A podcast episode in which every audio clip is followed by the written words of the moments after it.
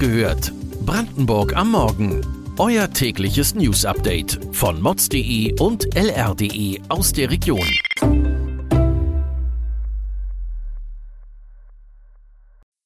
Guten Morgen Brandenburg. Es ist der 6. Januar und ihr hört den Podcast Wach gehört von Mods und LR mit den wichtigsten Nachrichten für Brandenburg. Viele Städte wurden im Zweiten Weltkrieg fast vollständig zerstört. Neue, exklusive Filmaufnahmen aus der Zeit des Nationalsozialismus ermöglichen einen Blick auf diese Phase und zeigen, wie Frankfurt oder während des Krieges ausgesehen hat.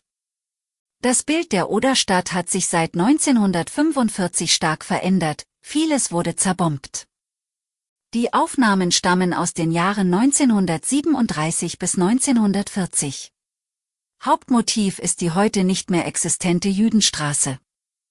Sie befand sich im Bereich des heutigen Brunnenplatzes, im Zentrum Frankfurts. Dort lag sowohl eine Drogerie als auch das spätere Fotogeschäft des Urhebers der Filmrolle, Max Zepke.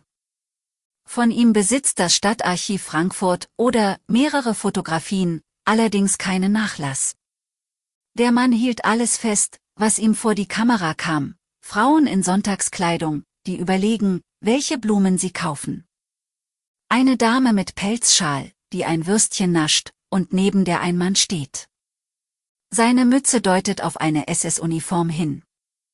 Als sich die Rote Armee 1945 der Oder immer weiter näherte, flohen viele der Einwohner in Richtung Westen.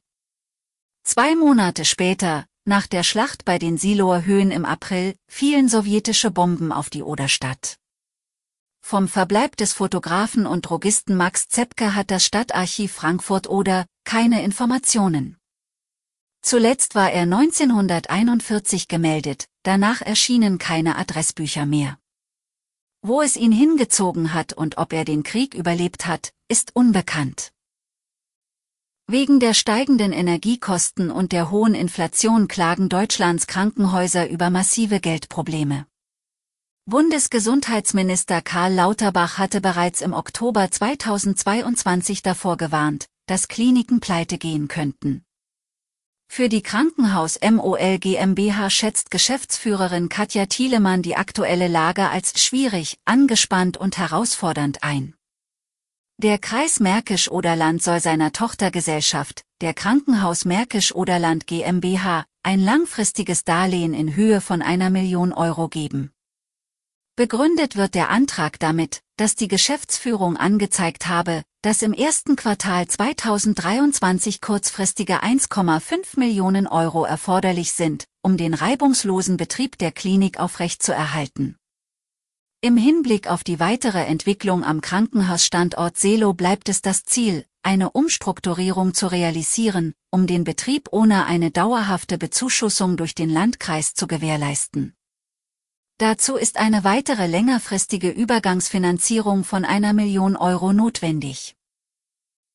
Deutschlandweit fehlen laut einer Studie des Instituts für Arbeitsmarkt und Berufsforschung 15.000 Ärzte. Zugleich etablieren sich neben Krankenhäusern und Praxen auch medizinische Versorgungszentren, in denen ambulant behandelt wird. Alle brauchen eines, Ärzte. Mediziner haben immer mehr Handlungsspielraum bei der Wahl ihres Arbeitsplatzes. Michael Neugebauer, Geschäftsführer des Elbe-Elster Klinikums, drückt es so aus. Heute würden Ärzte ihren Arbeitsort neben beruflichen Perspektiven stark danach auswählen, wie gut Beruf und Familie unter einen Hut gebracht werden können. In Akutkrankenhäusern seien Ärzte quasi 24 Stunden an sieben Tagen in der Woche in Bereitschaft. Ärzte in niedergelassenen Praxen seien nahezu ebenso stark gefordert, vor allem weil sie neben ihren medizinischen Aufgaben den gesamten Verwaltungsaufwand bewältigen müssten. Deshalb würden viele Mediziner in medizinischen Versorgungszentren arbeiten wollen, wo es quasi einen geregelten Arbeitstag mit festgelegter Arbeitszeit gebe. In der Kleinstadt Ruhland im Süden des Landkreises Oberspreewald-Lausitz ist eines der ältesten Häuser Brandenburgs abgebrannt. Am 29. Dezember 2022 ist das Fachwerkhaus in Flammen aufgegangen. Es ist fraglich, ob das etwa 250 Jahre alte Fachwerkhaus jemals wieder hergerichtet wird. Derzeit ist das Haus einsturzgefährdet. Die Brandursache konnte daher noch immer nicht ermittelt werden. Zwar haben Kriminaltechniker einen Tag nach dem Feuer erste Spuren gesichert, derzeit können sie aber nicht gefahrlos ins Gebäude, so ein Sprecher der Polizei. Der Verdacht einer Brandstiftung liegt laut Polizei nahe, das Haus war zum Zeitpunkt des Brandes unbewohnt.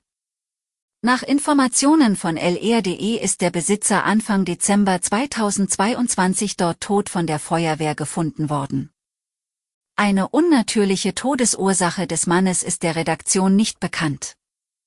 Jetzt muss die Denkmalbehörde gemeinsam mit der Erbin klären, was mit dem Grundstück passiert. Weitere Details und Hintergründe zu den heutigen Nachrichten gibt es wie immer auf mods.de und lr.de. Am Montag hört ihr die nächste Folge. Kommt gut in den Tag.